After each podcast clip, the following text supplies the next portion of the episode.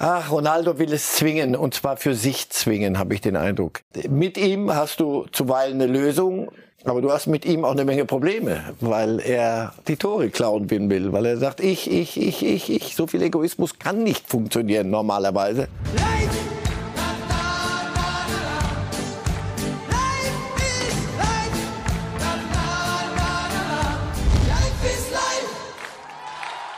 Habe ich jetzt keinen Gedanken äh, gehabt. Wir werden sicherlich jetzt in den nächsten zwei Wochen uns auch äh, mit den Entscheidungsträgern zusammensetzen und dann, dann führt man Gespräche, aber äh, darüber mache ich mir keine Gedanken gerade. Ja, die Gespräche haben stattgefunden, liebe Fußballfans, und wir wissen, Oliver Bierhoff ist beim DFB nicht mehr verantwortlich für die Nationalmannschaften und die von ihm ganz entscheidend vorangetriebene Akademie. Gestern um 22.17 Uhr teilte der DFB mit, der Vertrag wurde aufgelöst und Oliver Bierhoff steht also nicht mehr in Diensten des DFB. Während die Fußballwelt über Brasilien staunt, wird hier in Deutschland die Krisenaufarbeitung vorangetrieben und das die erste ganz große Personalie Oliver Bierhoff nicht mehr beim DFB. Das wird auch das wichtigste Thema natürlich sein hier heute Morgen bei Reif ist live. Wir werden das besprechen mit unserem Experten Marcel Reif. Guten Morgen, Herr Reif. Einen schönen guten Morgen. Ihr erster Gedanke, als Sie die Nachricht gestern Abend gehört haben? Konsequent? Von, von der Sache her zumindest nicht keine Sensation, aber der Zeitpunkt, uh, das ging aber flott. Also Mittwoch wollte man doch erstmal Dinge, aber offenbar hat, ja, das ist Kaffeesatzleserei, aber trotzdem, offenbar hat Oliver Bierhoff selber gemerkt, pass auf, der Druck von außen und die wollen alle und das geht in meine Richtung, bevor ich mich hier stückchenweise demontieren lasse. Geht er, gehe ich von mir aus und das war sehr, das verdient Respekt, finde ich. Auch weil es jetzt so zügig über die Bühne gegangen ist. Wir erinnern uns bei Jogi Löw und dem DFB fiel es allen Beteiligten deutlich schwerer zu erkennen, wann ist der Zeitpunkt gekommen, wo es nicht mehr geht. Er hat dann im März 2021 erklärt, dass er nach der Europameisterschaft aufhören wird. Jetzt ist es nicht mal eine Woche her, dass wir in Katar erbärmlich, muss man sagen, in der Vorrunde gescheitert sind. Zeigt das, dass man da auch gelernt hat, dass bestimmte Dinge einfach ja, schnell geklärt werden müssen? Ja, weil der Schaden ist ja groß genug, der Image-Schaden, was den die, dieses Turnier äh, gebracht hat. Es gab damals ja diese unsäglichen Bilder, Jogi Löw irgendwo im Café entspannt in der Sonne, im Badischen, während die Nation sagt, wie, hier muss es, wie geht's denn hier weiter? Also das, das hilft niemandem. Ich glaube ja, wenn Dinge ge geklärt werden müssen, dann schnell. So schnell hat mich überrascht, aber das zeigt, dass die Handelnden äh, die Richtung, dass allen Handelnden die Richtung klar war. Es wäre nur dumm, wenn es ein, wenn's ein Bauernopfer wäre. Also wenn damit jetzt ist damit alles erledigt, sondern wofür stand Oliver Bierhoff auch? Der steht auch für sehr viel gute Dinge. Also das sollte man ihm schon nachrufen dürfen.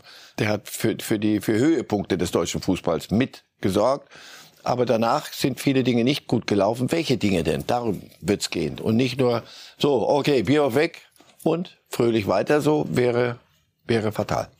Wir hören noch einmal rein in Oliver Bierhoff, wie er sich nach dem Aus in Katar geäußert hat. Ja, es ist natürlich schon frustrierend, weil unabhängig von den Turnieren wir eigentlich auch in den anderen Spielen es immer wieder nicht geschafft haben, eine Kontinuität reinzubringen. Äh, immer wieder mal Spiele bestimmt, aber sie auch wieder hergegeben. Und äh, natürlich gerade Richtung EM24 muss man auch diesen Glauben äh, schüren wieder und, und, und diese Sicherheit. Aber die Frage kommt, ist auch ein bisschen früh. Jetzt ist erstmal die große Enttäuschung da. Ja, Hansi ist ein Top-Trainer und ich meine, wenn man die Spiele auch anschaut, ist es halt so, äh, dass wir wirklich viele gute Dinge gemacht haben, auch herausgespielt haben. Am Ende war es auch eine enge Kiste.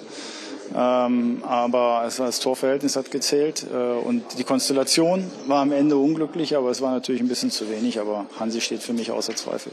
Über den Trainer reden wir gleich noch, Herr Reif. Äh, was Bioff hier immer wieder anklingen lässt, ist dieser Glaube, den man braucht im Blick auf die Europameisterschaft 2024. Es ist ja nicht irgendein Turnier, das im Sommer 24 stattfindet, sondern das weckt bei vielen Fans Erinnerungen an das Sommermärchen 2006, als wir Gastgeber bei der Weltmeisterschaft waren. Jetzt dann diese Europameisterschaft. Hat Bierhoff erkannt, dass er da zur Belastung werden könnte in diesen 18 Monaten, dass das einfach einer ja, eine, einer unbefreiten, einer befreiten Vorbereitung auf dieses Turnier, dass er da im Wege stehen würde, weil er einfach jetzt gerade, wir sprechen auch gleich über seine Verdienste auf jeden Fall, aber weil er jetzt gerade eben ein Gesicht des Misserfolgs ist in Anbetracht der letzten drei Turniere. Ja, und für, für meinen Geschmack ein bisschen zu viel, aber es ist halt so, es hatte sich gleich nach dem Ausscheiden so sehr auf ihn fokussiert, finde ich. Und wenn, dazu ist er zu, viel zu intelligent, viel zu lange dabei. Ja, das wäre eine, eine, eine große Belastung geworden. Ähm, jetzt, spätestens jetzt, kann man sagen, jetzt äh, atmen wir mal durch und jetzt gucken wir mal, welche, welche Dinge sind strukturell noch zu lösen. Was kann man überhaupt machen in den 18 Monaten? Also ich warne auch davor, diese, diese EM größer zu machen, als sie ist und äh, alles jetzt im, im Schweinsgalopp zu versuchen und etwas zu erzwingen. Es wird auch nur, nur in Anführungszeichen ein Turnier sein. Ja, es findet hier zu Hause statt. Und ja, es muss anders laufen als oder sollte als die Turniere davor. Aber nur weil die EM bei uns jetzt zu Hause jetzt hier stattfindet, werden die Dinge sich nicht von alleine und auch nicht im Schweinsgalopp lösen lassen. Was muss man Bierhoff ankreiden in den letzten Jahren? Welche Fehler hat er gemacht? Äh, das Verhältnis der Öffentlichkeit zu dieser Nationalmannschaft, dafür war er auch verantwortlich. Natürlich die Mannschaft mit ihren Ergebnissen oder Nichtergebnissen. Die Mannschaft, so, das zum Beispiel, all diese Dinge, ich kann es selber schon immer hören, diese, wie, wie, wie, wie sagt er immer, Verbierhofisierung der Dinge zu viel äh, modernes Marketing. Manchmal ist Fußball doch eine ganz traditionelle Geschichte, nämlich elf Mann gegen elf Mann und ein rundes Ding und das muss dann ins Eckige und dann, dann das wäre es dann auch schon mal für einen Anfang. Wobei ich diesen Begriff, die Mannschaft, ja. habe ich eigentlich grundsätzlich sehr positiv wahrgenommen. Es passte nur dann überhaupt nicht mehr zu dem, was man auf dem Platz gesehen hat. Wie alles im Leben. wenn, wenn es funktioniert, ist es gut. Wenn es nicht funktioniert, ist es manchmal vielleicht nicht ganz so dolle. Er, er stand für diese Dinge und ähm, Trainingslager und, und Quartiere, wo machen wir sie, wie machen wir Die Quartierwahl, Herr Reif, bleiben wir einmal ganz kurz dabei, denn dieses Schlagwort, was wir sonst häufig mit Leverkusen in Verbindung bringen, die sogenannte Wohlfühl-Oase, sorry, Rudi Völler, durchatmen, das ist auch das, was dem DFB zuletzt anhaftete. Das war das Quartier in Russland, was sehr negativ gesehen wurde. Jetzt auch wieder ein sehr abgelegenes Resort, sodass man sich einmal sogar entschieden hat, keinen Spieler zur Pressekonferenz zu schicken, weil die Fahrt nach Doha zu weit wäre da hat er die Kurve nicht bekommen. Auch anders an das Ding ranzugehen. Familien im Hotel, all die Dinge, ja. die in der Verdichtung halt so wirkten, als wären andere Dinge teilweise wichtiger als wiederum das, was auf dem Platz passiert. Wenn, wenn sie jetzt weitergekommen wären, wäre diese, die Familie im Hotel, wäre das gar nicht nach außen so gedrungen. Dass das intern, aber das ist nicht unser Problem. Das ist ein Problem eines, da sitzen 26 junge Typen aufeinander und wochenlang. Und das muss man managen im wahrsten Sinn des Wortes. Und die Familien Makomlas ist eine prima Geschichte. Aber wenn es nur ein Teil ist und andere dann nicht gut gelaunt sind, weil sie sagen, das kriegt Ungleichgewichte. Und das ist Management. Wenn alles super läuft, dann kann der Manager spazieren gehen, kann Interviews geben und kann durchs Gelände laufen und sagen, ist nicht alles toll das sind, es sind Knackpunkte. Und nochmal, da sind wir, wir zu weit weg. Aber reinversetzen kann man sich in, der, in das Ding. So weit weg von allem. Ja, jetzt schenke ich ihm aber auch noch was. Campo de Bahia. Das ist ja schon, das ist schon bigger than life. Das ist so gut kann es gar nicht gewesen sein, wie es im Nachhinein gemacht wird. Aber dort hat es funktioniert, weit weg, auf, sogar auf der Insel. Du musstest mit der Fähre wie rüberfahren. Alles super, weil am Ende Weltmeister.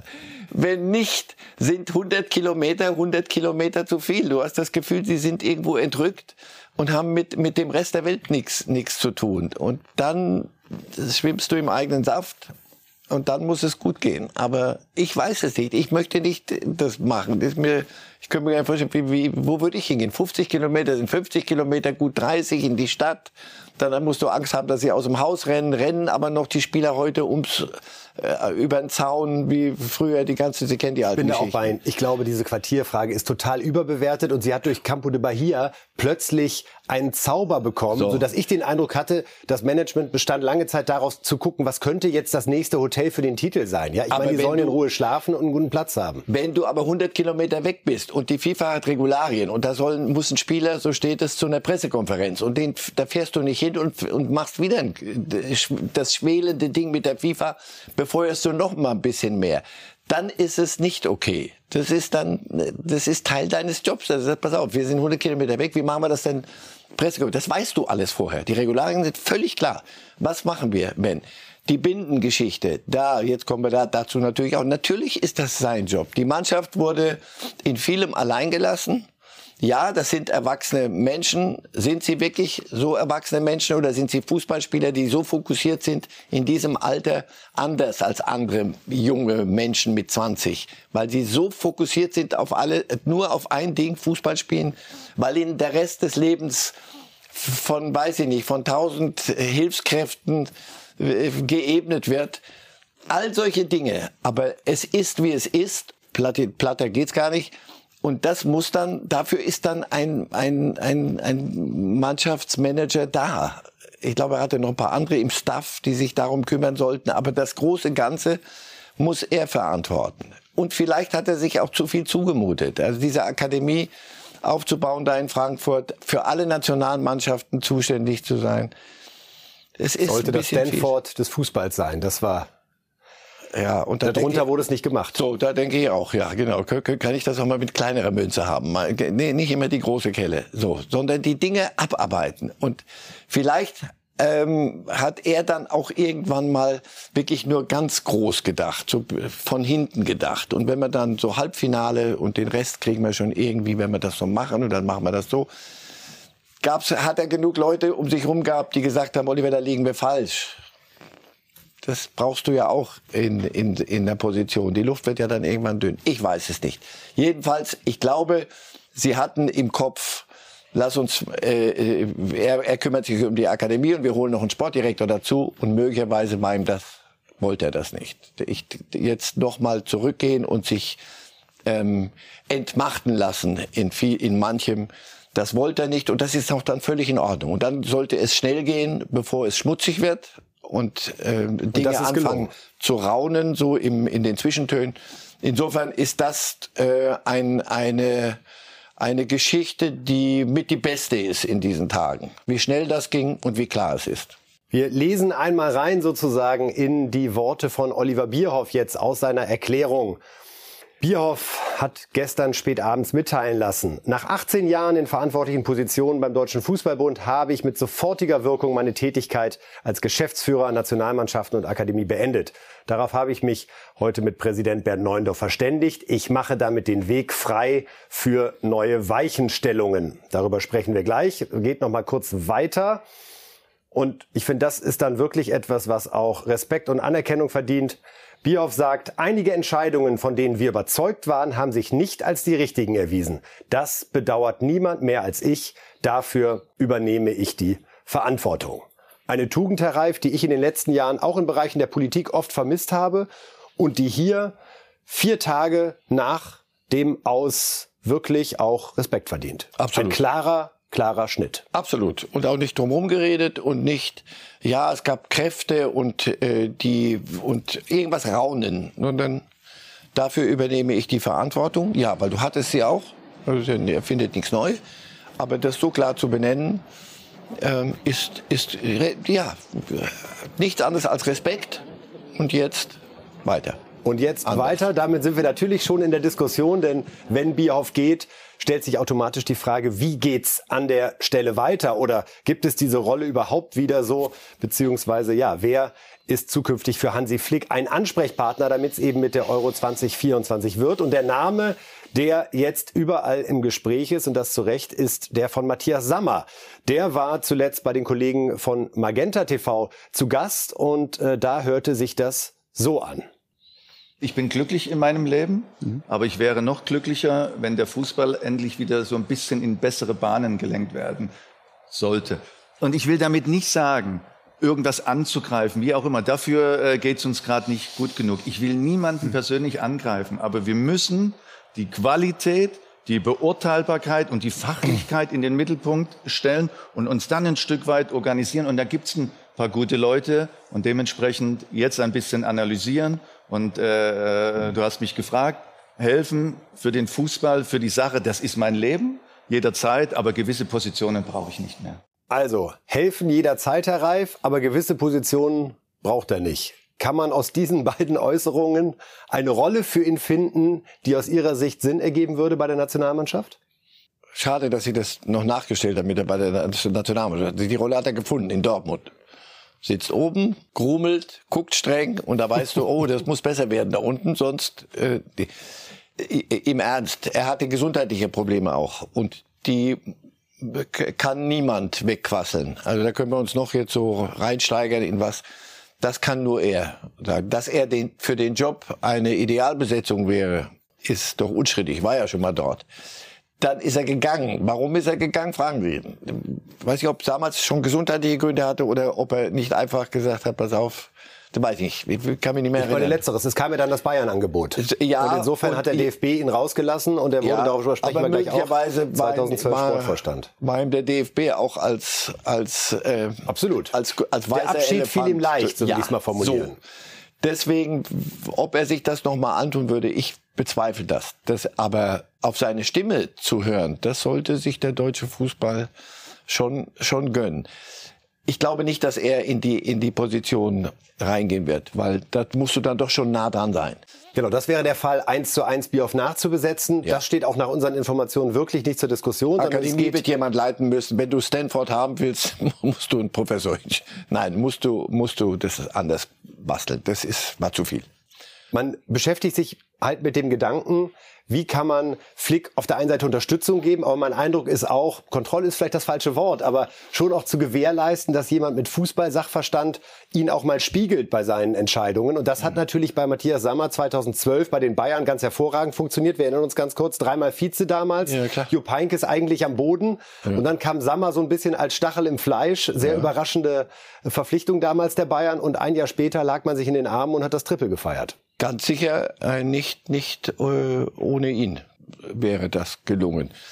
Wie könnte ähm, man das nennen, was Sammer jetzt bei Flick oder der Nationalmannschaft machen könnte? Geht es da um eine Beratertätigkeit oder dürfen wir uns gar nicht in diese Bezeichnungen verlieben, sondern wenn Sammer sagt, ich bin bereit zu helfen, ich bin bereit bei den ich Länderspielreisen dabei zu sein, ja, ich bin immer Ansprechpartner und ich sag dir auch, wenn mir was auf den Geist geht. Ja, das Ding. Lass uns so das, was er in Dortmund offensichtlich macht. Er berät die handelnden Personen. Aber es wird ein Sportdirektor, einen, äh, Direktor ist schon wieder auch so ein Ding, einen, einen Manager, wie jede, jeder Verein hat einen, der unten, der eine will auf der, auf der Bank nebendran sitzen, in der Regel der andere sitzt oben, weil er es besser sieht. Sowas. Einen, mit dem sich der Trainer austauscht, und zwar kritisch austauscht, dem er auch vertraut, aber der ihm nicht nach dem Munde redet.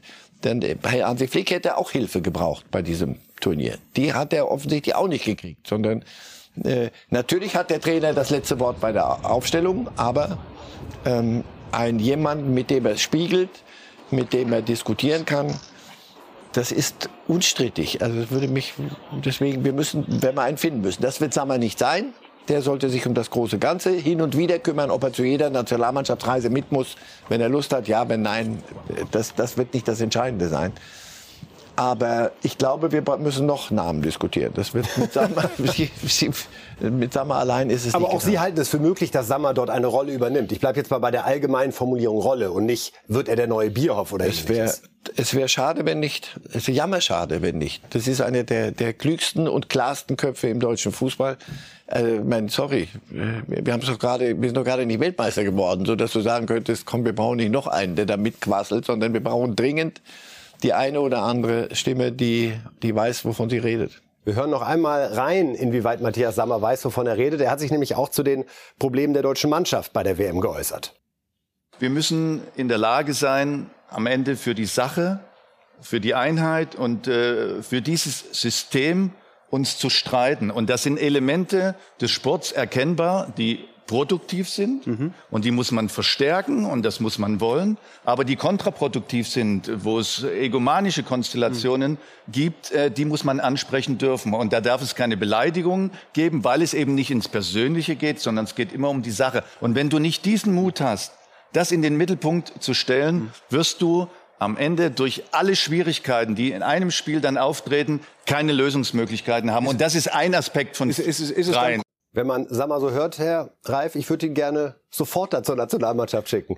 Ich höre ja. ihm einfach wahnsinnig gerne zu, wenn er über Fußball spricht, in einer Klarheit und gleichzeitig auch einer Begeisterung, die ja, gut tut. Weil er auch keiner ist, der, der sich oben irgendwo hinsetzt und nur äh, knurrt und, und anderen Leuten das Leben schwer macht.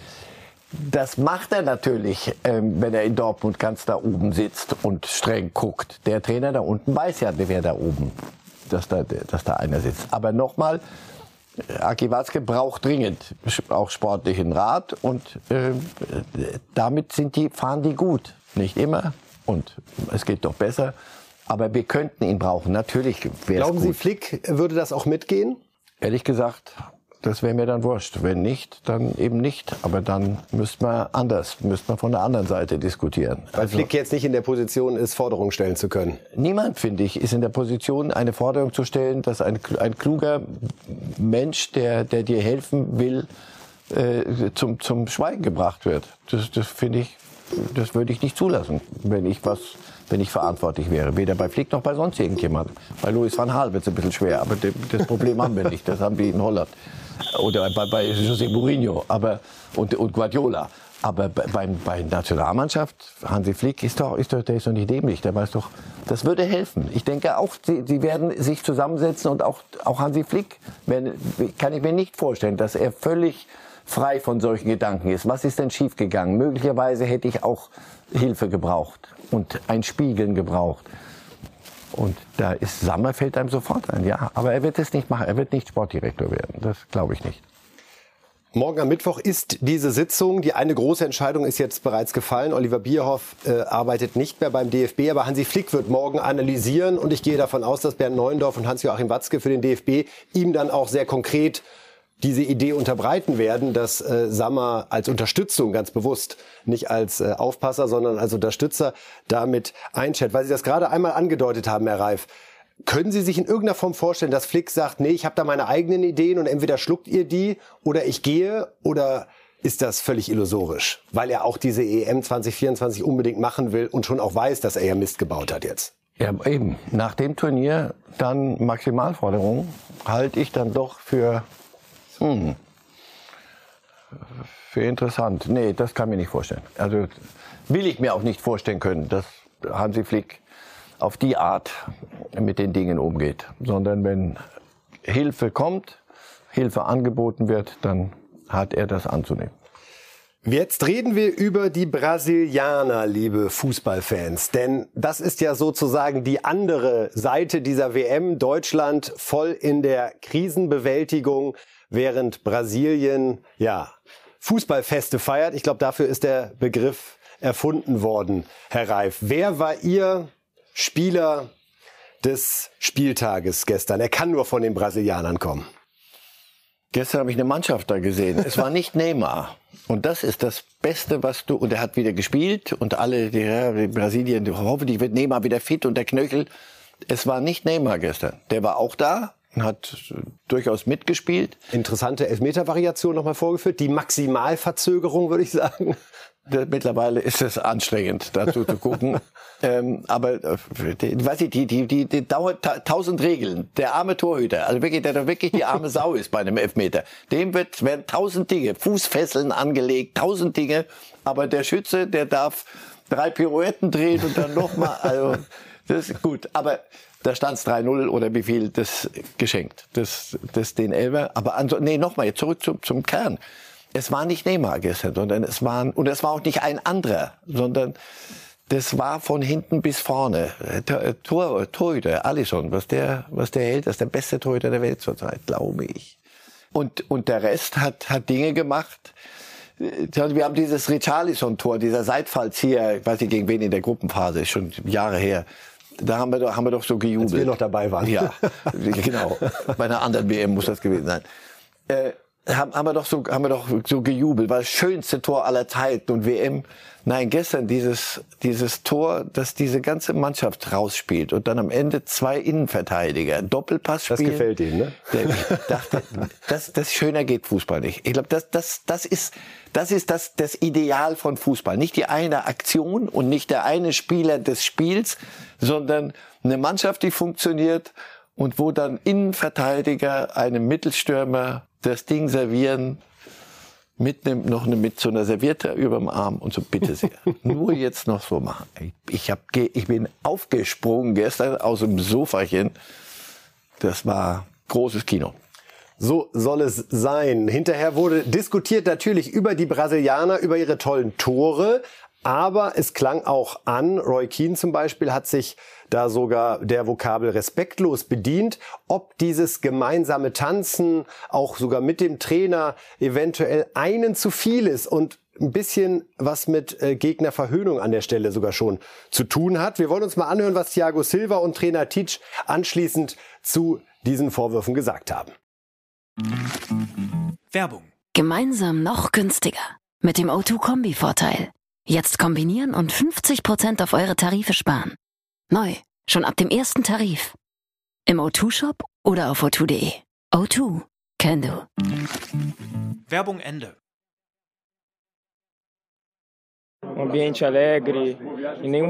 Wir haben eine sehr fröhliche Atmosphäre und zu keinem Zeitpunkt waren wir respektlos gegenüber unserem Gegner. Tanzen nach den Toren ist etwas Persönliches für uns. Wir haben im Internet gelesen, dass manche von Respektlosigkeit sprechen. Verzeihen Sie mir meine Wortwahl, aber das sind alles Idioten.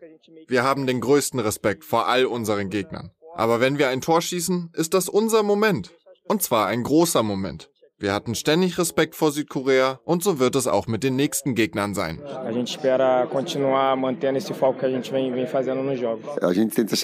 Wir versuchen immer, uns an die Gruppe anzupassen. Sie sind sehr jung und ich bemühe mich, deren Sprache zu adaptieren. Und dazu gehört nun mal tanzen, oder? Sie scherzen, sie bewegen sich, sie tanzen. Also, sogar der Trainer tanzt, Herr Reif. Ist da was Respektloses wie oder Überhebliches dabei? Teach. ich habe jemanden gefragt, der sich damit auskennt. Nein, hör auf. Das, also wirklich, ich, ich, Felix Magath damals, Wolfsburg gegen Bayern bei 5-1 oder 6-1 oder 20-1. Ja. Den, den Torwart da reinzuholen. Das fand ich, das war den Bayern mal zeigen nochmal, wo der Hammer hängt. Das gestern, null. Null der, der, der Teach, das ist ein, den nennt die Professor, das ist eher einer, ein steifer Typ, ein ganz einer, der sagt, ah, der hat mit Verrückten zu tun. Das ist, das ist, das sind die, die Brasilianer, die haben sie nicht alle. Wenn sie sehen, die Tanzen ist ja nicht, was, das überlegen die auch nicht, wie, was, was machen wir jetzt, das ist doch nichts im Kopf verkopftes. Also, das ist eine, eine, eine, eine Horde von, von Irren, die, die Spaß haben im Moment gerade und die sich in so einem Spiel in einen Rausch spielen. Keiner der, der Südkoreaner hatte, ich habe ja, da guckst du ja da, ich guck wirklich auf solche Dinge, weil mich das wirklich interessiert, schon seit vielen Jahren. Keiner hatte, hat, hat den Eindruck gemacht, als sei er jetzt gerade verhöhnt worden. Und der, der Trainer musste da mittanzen an der Einstellung. Brasilien, die, die fallen vom, vom Stuhl. Der muss jetzt, weil in diese Bekloppten mit in ihrem, in ihrer kindlichen Freude, das ist ja Kinderkram, es ist nicht mehr als Kinderkram. Und lass es so, das ist auch gut so. Fertig. Mir war das auch mit Kaiser zu viel. Denkst du mir, wie viel, jetzt, vor Mitternacht kommen wir wieder nicht ins Bett, weil die, das werden die ja nachspielen. Diese 46 Tänze. So. Aber die, die brauchten das gestern und ich finde, das macht das auch aus. Und wenn wir das nicht mehr ertragen können, also bitte, nee, nicht zu viel reingeheimnissen. Haben Sie Neymar jemals so gut gelaunt erlebt wie bei dieser WM? Entspannt. Warum? Weil er auch nicht alles tragen muss. Ähm, ich habe es vorhin gesagt, es, Neymar war nicht der äh, Spieler des Spiels gestern. Er muss auch nicht mehr der Spieler des Spiels sein, damit die Mannschaft so spielt. Das ist zu viel. Das ist für Messi zu viel. Haben Sie gesehen, wie Messi, wie von dem, der, der wirklich alles schon erlebt hat, nach so einem Sieg Argentinien, wie, der, wie wenn der nachher mit den Fans feiert, das ist anders. Das ist nicht dieses leichte und ne, Neymar ging dann so in Badeschlappen, äh, weil der, weil er ausgewechselt worden war, ging der so entspannt endlich hast du bei den Brasilianern nicht eine Figur, die alles tragen muss und das ganze Elend des Landes und die wirtschaftlichen Probleme und das politische Chaos, sondern hey, Fußball spielen. Das, ich möchte endlich kicken. Und dann ist der Knöchel geht wieder. Der hat ja geheult nach dem, nach Ja, dem weil, er, weil er Angst hatte, dass es vorbei ist. Wieder, wieder ja. mal vorbei. Und jetzt, der spielt mit. Spielt, spielt einen Fehlpass gestern auch sogar, so wollte er zu viel äh, zaubern. Aber die anderen machen das dann so. Und das macht eine Mannschaft zu einem, zu einem WM-Favoriten. Nicht, nicht Neymar. Jetzt hat Brasilien diese ganz besondere Situation, dass es Pelé sehr schlecht geht. Er wird wegen Darmkrebs im Krankenhaus behandelt. Wir haben hinterher auch die Spieler gesehen, wie sie ein Plakat mit seinem Namen und nochmal äh, einem sehr berühmten Foto gezeigt haben. Da hatte ich zwischendurch auch so ein bisschen die Sorge, wird das jetzt wieder zu viel für diese Mannschaft, die sich in guter Verfassung befindet und plötzlich dreht sich alles nur, hier sehen wir nochmal den Moment nach dem Ja. Schlusspfiff, geht es jetzt plötzlich nur noch um Pelé oder zerbrechen sie an dem Druck, für ihn diesen Titel gewinnen zu müssen? Mein Eindruck ist, es fließt gerade eher zusammen und man Ja. hilft sich gegenseitig und stärkt sich. Es gibt eher eine Stärke. Es gibt dieses Und eine wir Verbindung, wir obwohl tausende Kilometer dazwischen ja, liegen. Wir wollen Pelé und da, Tradition, weil du wieder den Zipfel deiner großen Geschichte erwischt, den Zipfel der, des Mantels der Geschichte. So, aber oder was immer das ist. Nein, sie, du hast ja diese diese Pelé-Geschichte, so traurig sie ist und hoffentlich geht's ihm irgendwann wieder ein bisschen besser, gibt dieser Mannschaft auch auch Kraft. Wir, wir, wir, wir wollen dem das möglicherweise das schenken. Aber es ist nicht, dass wir müssen das Land retten. Das was dieses 1-7 gegen Deutschland, das ist nur so zu erklären gewesen. Wie die auf den Platz gingen und du hattest das Gefühl, du kannst doch nicht von 20-Jährigen, unsere Bindendiskussion, du kannst doch nicht von 20-Jährigen verlangen, dass sie die Welt auf ihre, auf ihre Schultern laden. Und wenn sie das probieren, wenn sie daran zerbrechen. Das hat eine Leichtigkeit. Damit sind sie noch nicht Weltmeister. Aber seit gestern, in der Tat, siehst du, sie können auch mit Neymar, aber nicht nur mit wegen Neymar, sondern sie können mit Neymar super Fußball spielen. Jetzt geht es gegen Kroatien. Oh, das, oh. das war gestern, das, das war harte Kosten. aber das- Oh.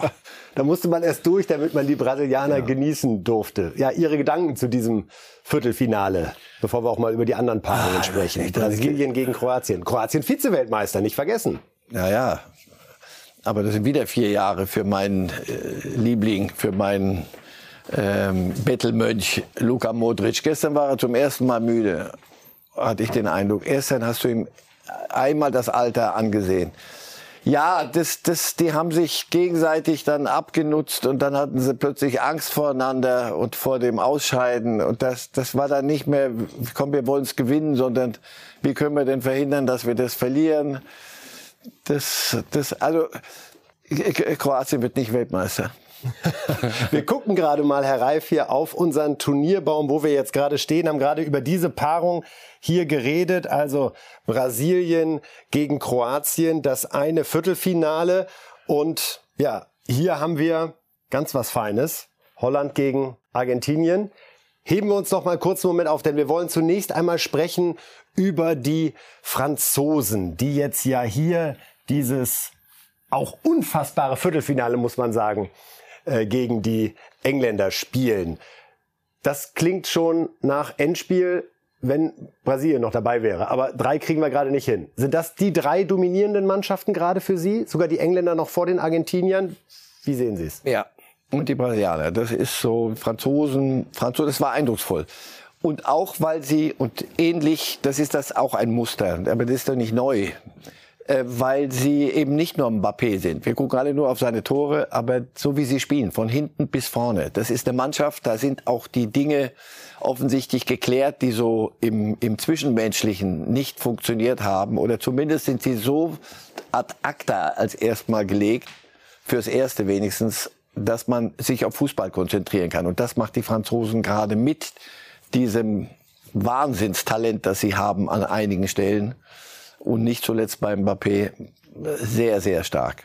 Also wir sehen hier nochmal, die Franzosen oder die Engländer würden dann eben in einem Halbfinale treffen auf möglicherweise die Portugiesen, die Spanier, die Marokkaner. Das sind ja heute die Achtelfinals, die noch stattfinden. Und auf der anderen Seite haben wir die Konstellation, dass es ein Halbfinale gibt, das tatsächlich lauten könnte Brasilien gegen Argentinien. Also man kann viel zu Recht gegen die WM in Katar sagen. Aber was sich da gerade sportlich im Viertelfinale und Halbfinale anbahnt, ist etwas ganz Besonderes. Wir wollen uns mit den Franzosen aber noch ein bisschen beschäftigen. Mbappé, der Name ist gerade schon gefallen von Marcel Reif. Er scheint auch in so einer ganz besonderen Verfassung gerade zu sein, sagt nämlich auch ganz klar, dass es nur einen einzigen Grund gibt, warum er bei dieser WM vor Ort ist. Mein einziges Ziel in diesem Turnier ist der Gewinn der Weltmeisterschaft. Das Viertelfinale zu gewinnen ist deshalb das aktuell Wichtigste. Davon träume ich, davon ganz alleine, deswegen bin ich hier. Ich bin nicht hergekommen, um den goldenen Schuh zu gewinnen oder den goldenen Ball. Wenn ich diese Auszeichnungen gewinnen sollte, freut es mich natürlich. Aber deswegen bin ich nicht hier. Ich bin hier, um der französischen Nationalmannschaft zu helfen. Ich habe derzeit das Gefühl, Herr Reif, all diese Superstars, die sind echt auf einer Mission. Also sonst hat man auch immer so einen, Ronaldo können wir gerne mal sprechen, der ist vielleicht gerade mit, aber bei allen anderen habe ich den Eindruck, entweder als hätten sie so, das ist vielleicht die letzte ganz große Chance, bei Messi und Neymar kann das durchaus der mhm. Fall sein, bei Mbappé sicherlich nicht, der ist erst 23, aber das wirkt nicht so dahergesagt, sondern die scheinen sich alle in ihrem Verbund, in ihrer Mannschaft sehr, sehr wohl zu fühlen und da auch was zurückgeben zu wollen. Und deswegen sind sie ja da, wo sie jetzt gerade sind. Und deswegen äh, sehen wir ja bei allen dreien, über die wir jetzt gesprochen haben, äh, durchaus die Möglichkeit, dass sie ganz weit kommen könnten. Also bis ganz nach oben. Weil sie sich auch als Mannschaftsteile verstehen. Immer mehr. Bei, bei den Argentiniern, die werden es nur schaffen, und jetzt in dem Achtelfinale war, ging es langsam in die Richtung, dass auch andere als Messi auf dem Platz stehen und nicht die anderen meilenweit hinter ihm sind, wenn sich der Abstand verringert zwischen den anderen und Messi in der argentinischen Mannschaft, das passiert gerade, hatte ich den Eindruck, dann haben sie eine Chance. Dann werden, werden sie stark sein. Bei Brasilien haben wir lange genug geredet, eben Neymar, gut, nice to have, aber ist nicht, die, die, ohne ihn geht gar nichts. Nein, stimmt nicht. Und Mbappé, das war das Erwachsenste, was ich von ihm seit seit ich ihm überhaupt zuhöre, gehört habe, habe ich den Eindruck. Er ist ja auch erst 23, insofern so, so viel ja, erwachsene Dinge musste er noch ja, gar nicht und sagen. spielt bei PSG, wo, wo ein klarer Kopf äh, selten zu haben ist. Wir hören uns den Trainer einmal an, Herr Reif. Ja. Den Trainer und da achten Sie mal darauf, wie oft der Mannschaft sagen wird. hören wir uns mal an, mal sehen. Wir, ist nicht geprüft worden vorher. Also Deschamps über Mbappé. Wir hören rein. Il parle avec ses pieds et il parle très bien avec ses pieds. Er spricht mit seinem Fuß und damit spricht er verdammt gut. Er zählt zu den besten Spielern sogar an einem Tag, an dem er nicht sein bestes Spiel macht. Ohne ihm nahtreten zu wollen, aber das weiß er. So war es im Achtelfinale. Aber er hat diese Fähigkeit, jedes Spiel jederzeit zu verändern. Seine Freude, sein Lachen und jeder möchte daran teilhaben. Die französische Nationalmannschaft braucht ihn im Viertelfinale. Aber natürlich brauchen wir einen großartigen Kilian immer un grand Kilian et on aura toujours besoin d'un grand Kilian, bien évidemment. Ja, ein Grand Kilian. Hat er wenig über die Mannschaft gesprochen. Normal sagt er einmal einen Satz und danach ganz schnell wieder einfangen. Aber offenbar hat er ihm zugehört gehabt und er hat gesagt, heute muss ich's nicht. Heute muss ich hier nichts einfangen. Mbappé jetzt neun Tore mit 23 bei einer WM Einmal wirklich zum Vergleich, Messi hat jetzt auch neun Tore mit 35 und den ersten WM-Titel hat er auch schon im Sack. Wir sprechen gleich über Messi und Ronaldo, wollen nochmal bei dem Spiel Frankreich-England bleiben und uns anhören, was Harry Kane dazu zu sagen hat. Das Viertelfinale Frankreich gegen England. Das Duell am Samstag wird sehr schwer. Frankreich ist ein großartiges Team, der amtierende Weltmeister. Bis dahin aber haben wir einige Tage, um Kräfte zu sammeln und um uns auf dieses wichtige Spiel vorzubereiten.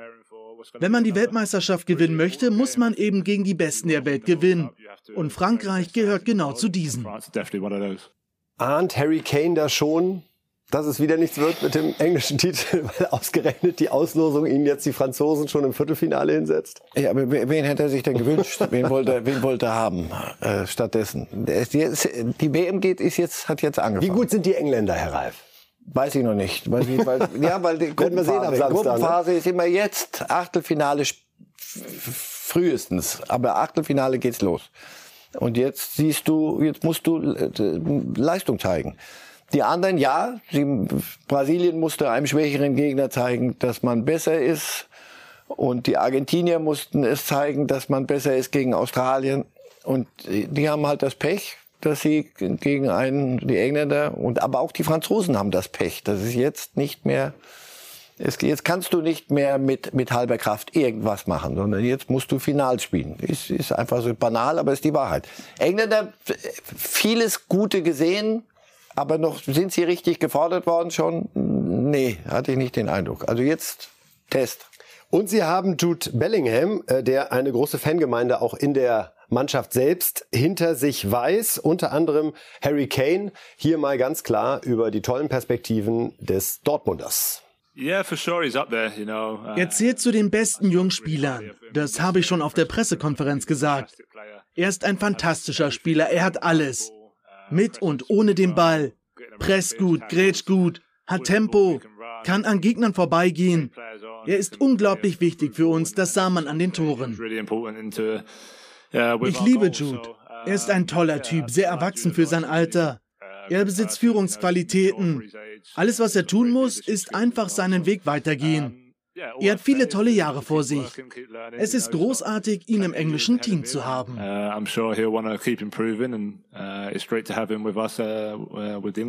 Also wenn man Kane so zuhört, was kann Bellingham eigentlich nicht? Ja, aber wir sehen ihn ja in der Bundesliga. Das ist, ist, das schon das Umwerben, was einen Wechsel betrifft, dass Kane da so ein bisschen Tottenham im Sinn hat und sagt so, komm Jude.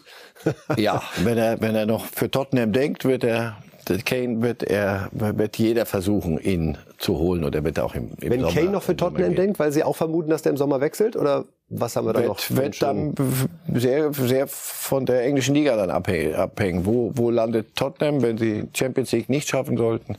Geht er ganz sicher weg. Bin ich überzeugt von. Und dann werden wir neu über die Bayern reden. Aber ich glaube, jetzt da haben wir noch ein paar Sendungen so weit, so weit weg vor, aber geht bald ja wieder. Pack noch ein Bellingham oben drauf, weil wir noch einen, eine sehr schöne Aussage haben von Henderson, die beiden gemeinsam im Interview. Und dann reden wir noch mal kurz über den Dortmunder. Incredible. Ähm. Jude ist unglaublich. Ich habe es schon oft gesagt, er ist einmalig. Und wir müssen ihn einfach das Fußballspielen genießen lassen. Er ist gerade mal 19. Bisher spielt er ein fantastisches Turnier. Aber schon in Dortmund hat er auf absolut höchstem Niveau gespielt. Hoffentlich kann er immer und immer wieder stärker werden, sich weiterentwickeln und ein großer Spieler für England sein. Auch hier, Herr Reif, wieder so dieses Atmosphärische, was innerhalb mhm. der Mannschaft wahnsinnig zu passen scheint. Ich will jetzt nicht jedes Mal den Vergleich zur deutschen Mannschaft ziehen, aber diese Teams Sie gewinnen. Pass auf, der Unterschied ist, die haben gerade gewonnen. Das ist gut, dass Sie darauf nochmal ist die Stimmung, hinweisen. Ist die Stimmung dann immer besser. Aber da merkt man schon auch, ich finde, das kann ja. man durchaus festhalten, dass auch unsere Mannschaft nicht so mannschaftlich aufgetreten ist im Ach, Sie hätten über, über Musiala genauso geschwärmt, der, der genauso solche oder hat auch ähnliche Fähigkeiten. Bellingham ist faszinierend, weil er, weil er in seinem Alter äh, Strategie kann. Also ein strategischer Spieler, nicht nur die einzelne Aktion und und eins gegen eins, sondern der der weiß, wo man führen muss an, oder wo man eingreifen muss im Spiel. Das ist schon ist schon bemerkenswert. Aber so der Henderson, der ist ein alter Sack, der, der schon alles gewonnen hat, dem Liverpool, Kapitän da, das ist lang, lang, lang dabei von so einem höre ich das gern, weil ich weiß, das spielt neben ihm und der sieht, der sieht das aus nächster Nähe und der kann das gut beurteilen und das war sehr, sehr eindrucksvoll, was er da gesagt hat. Wie viel Prozent Siegchance zum Abschluss räumen Sie den Engländern gegen Frankreich ein? 40. So 60, viel? 60, 40 für Frankreich. Ja, ja, ja, wenn die Engländer ihr Ding machen, das wird für die Franzosen eine andere Geschichte jetzt. Also jetzt geht's los und da wird auch mal. Und wir sind fast eine Woche schon zu Hause. Matchglück und, und am, am Tag des Spiels und da kann auch mal ein bisschen weniger Talent kann ausgeglichen werden an solchen Tagen. Also jetzt, jetzt wird, jetzt wird's spannend. Und wir beschäftigen uns jetzt mit Ronaldo und Messi. Beide noch im Turnier, zumindest Stand jetzt, wie man zu sagen pflegt. Und wir gucken mal auf einen Vergleich der beiden. Denn die große Frage ist ja, schaffen sie es doch noch? Schafft es einer noch, beide werden es nicht hinbekommen, diesen letzten fehlenden Titel zu gewinnen? Spannende Zahlen, Herr Reif. Der Messi-Ronaldo-Vergleich nach 1000 Spielen. Allein das ist schon eine Knallernummer. Also, Messi 789 Tore, Ronaldo 725. Messi 348 Vorlagen, Ronaldo 216 und bei den Titeln steht's 41 zu 31 für Messi. Ich bin fast ein bisschen überrascht, wie viel besser eigentlich Messis Zahlen sind. Hm. Hm. ja. Sie gehen nicht mit. Ach, wir machen jetzt wieder etwas, wogegen ich mich seit langer Zeit wäre, weil ich das innerfamiliär bei meinen Söhnen Aber nicht erfolgreich, habe. wie Sie sehen. Wir sind wieder an dem Punkt. Ja. Dass ich, ich bin dankbar, dass ich die beiden habe in Fußball spielen sehen und kommentieren können. Insofern, ja. Wer kommt weiter bei dieser WM? Argentinien eher, weil ich glaube, dass auch Messi im Kopf klarer ist als Ronaldo. Und auch Ach, Ronaldo will es zwingen und zwar für sich zwingen, habe ich den Eindruck. Er will, will noch zu den letzten Fado.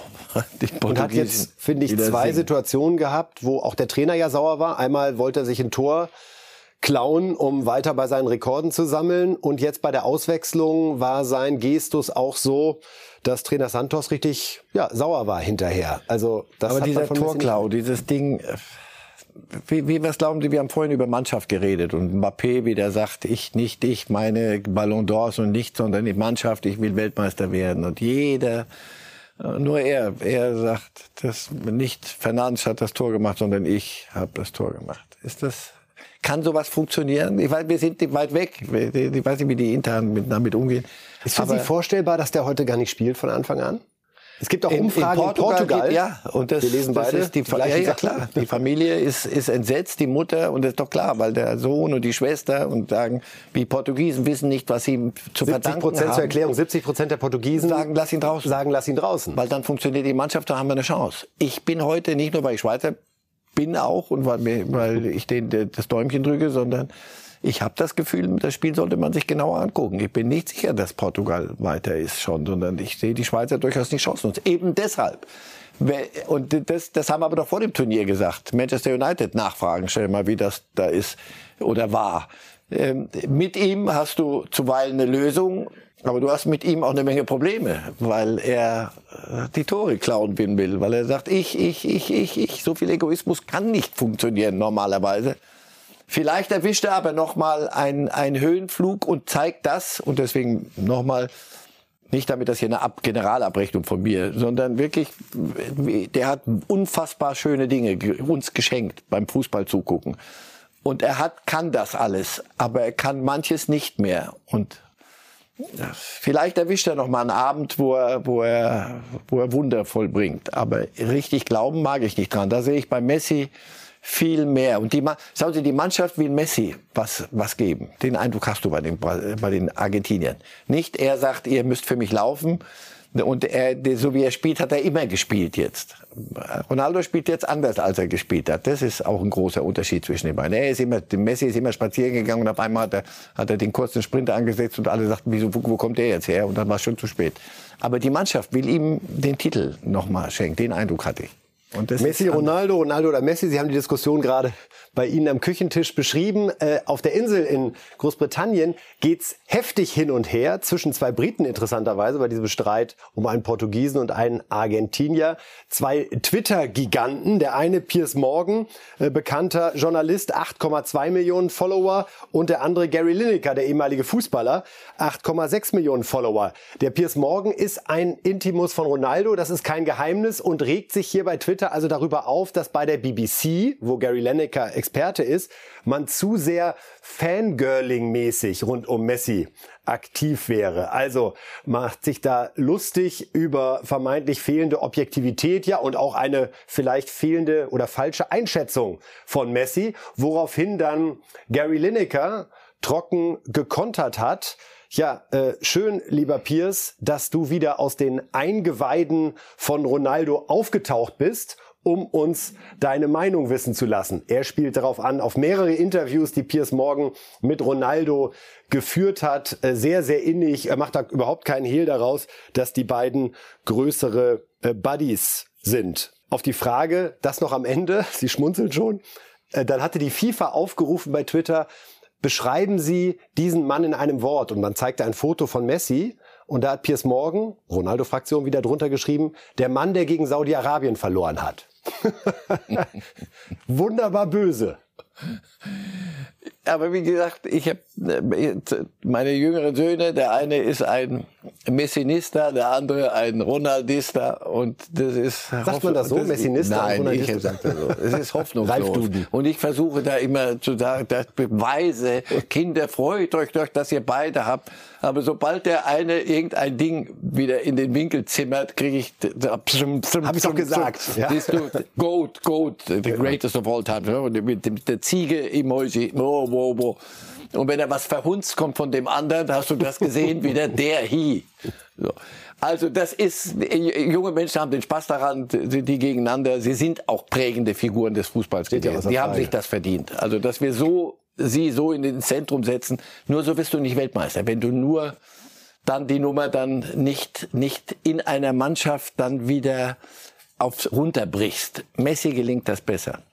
Wir haben noch ein Video aus den Katakomben herein vom Spiel Australien gegen Argentinien. Und da sehen wir, dass das Verhalten der Australier, ja, Fangirling hat vorhin Piers Morgan gesagt. Also die machen da alle schön ihre Fotos mit Messi. Nee, äh, Lionel noch nicht gehen. Ich will auch noch eins. Warte kurz. Da noch mal ein kleines Foto. So, schnell, kommt noch einer. Wenn Messi schon mal da ist, dann wollen wir ein Foto machen. Wie sehen Sie sowas, Herr Reif? Sagen Sie, da signalisiere ich Messi schon vor dem Spiel, eigentlich sind wir gar nicht auf Augenhöhe, sondern das ist einfach schön, dich hier zu treffen? Oder sagt man auch da, ja Mensch, es ist halt der ein Idol, der hat sie geprägt. Wenn Sie das Foto haben wollen, lass sie doch. Ja, Antwort genau, genau das ist es. Oder auch ein bisschen du so Antwort einen A? Jungen, der weiß doch, Ein bisschen Antwort A aber auch. Naja, weil der, weil der, der, der junge Australier weiß doch, ne- never ever werde ich dem, dem, dem ich die ganze Zeit, warum ich selber auch Fußball spiele möglicherweise, weil ich das mal so, weil ich den gesehen habe, das hat mich zum Fußball gemacht. Und den treffe ich jetzt, der ist direkt neben mir. Wenn ich es nicht jetzt mache, das Foto wahrscheinlich nie mehr im Leben, werde ich die Chance haben. Gucken Sie sich mal die, die jungen Argentinier, die sind ja zum Teil 21-Jährige jetzt auch auf dem Platz. Die hatten das, dessen Poster in, der Bude. Erzählen sie ja selber. Und die, die waren, waren dessen Aber die spielen ja wenigstens mit ihm. Da kann ich es ja noch verstehen. Ja, also die, dann auf dem Platz, sie sind doch nicht, sie wollten doch nicht nur das Trikot haben. Sie, sie haben doch ihr, Australier haben doch ein ganz gutes Spiel abgeliefert. Nach ihren Möglichkeiten richtig gut. Also, wenn sie, wenn sie sich von vornherein dann auf den Rücken gelegt hätten. Aber ich, bei jungen Menschen, wenn ich, der, der gesunde Menschenverstand sieht anders aus, aber das ist, da geht das Herz auf. Lassen und das wir ein bisschen doch. Menschlichkeit Lass doch zu Kinder an diesem tristen Dienstagmorgen in Fans Deutschland. ein bisschen auch, ja. Ein bisschen Freude. So, wir gucken noch mal auf Ihre Tipps, Herr Reif. Oh ja. Es gibt nämlich noch zwei Achtelfinals, die offen sind. Mhm. Und äh, die tun wir uns da noch mal eben rein hier. Marokko gegen Spanien. Das habe ich schon die letzten Tage gemerkt bei Ihnen. Sie trauen den Spaniern nicht so und Sie trauen Marokko eine Menge zu. Die Spanier haben mich am Ende 2-1, nicht mehr ganz so äh, beeindruckt in der Gruppe im letzten Spiel. Und die, die Portugal-Schweiz würde ich im Moment wackelt mein Tipp hier, auch bei mir selber. Ich Also da haben wir ein 1-0 für Ja. Portugal noch gehabt, aber die Ronaldo-Affäre. das andersrum vorstellen. Schweizer haben mir sehr gut gefallen gegen Serbien. Solche Leute liebe ich ja, ne? wenn man mit ihnen über Tipps spricht und sagt, ja, eigentlich 1-0 für die, aber ich könnte es mir Es könnte auch anders andersrum sein. vorstellen. Das ist, das ist das Schöne am Tippen, dass man sagt, äh, möglicherweise hätte auch noch ein Unentschieden. Unentschieden geht leider Das wollte ich sagen, ich kann Ihnen ein, eine Sache verraten. Das, da würde ich mich gerne rausreden. Das, Das wird so nicht. oder so Nein, sein. nein, nein. Pass, Achtung, gucken sich beide Spiele heute an. Kann, in, in beiden ist äh, dickes Potenzial für, für Tränen bei den größten, vermeintlich Großen. Wir werden das am Donnerstag, übermorgen, in dieser Konstellation hier Geprüft dann haben. besprechen. Und dann wissen wir, wovon wir ob wir die Spanier möglicherweise doch ein bisschen überschätzt haben. Was haben wir noch? Wir können noch mal kurz schauen, liebe Fußballfans, was macht denn die deutsche Nationalmannschaft eigentlich? Mario Götze lässt uns ein bisschen teilhaben an seinem Urlaub mit der Familie, mit Sohn Rome. Spielt er hier ein bisschen Fußball. Wirkt dann immer so im Gegenschnitt, wenn man sieht, die anderen machen ihr Achtelfinale, bereiten sich aufs Viertelfinale vor. Süße Bilder, toller Papa, toller Sohnemann. Aber schade halt, dass wir gerade keine Dass er Vorbereitung jetzt haben. gerade so viel Zeit hat fürs ja, Kind. er hätte doch noch drei Wochen später haben können. Dann ist Bruno Labbadia, Trainer beim VfB Stuttgart. Ein letzter Satz von Ihnen, bevor wir die Sendung dann beenden werden, langsam aber sicher. guter Trainer und gute Wahl. Kennt die Verhältnisse. VfB braucht mal Ruhe. Und wir haben noch ein paar Sendungen, wo wir das vertiefen werden. Denn auch das heute wieder die gute Nachricht zum Sendungsende, liebe Fußballfans. In 45 Tagen ist wieder Bundesliga. Das war's von uns. Vielen Dank, Herr Reif. Vielen Dank Ihnen fürs Zuhören beim Podcast und Zuschauen hier bei BTV. Bis dahin, wir sehen uns übermorgen wieder. Hoffentlich. Light!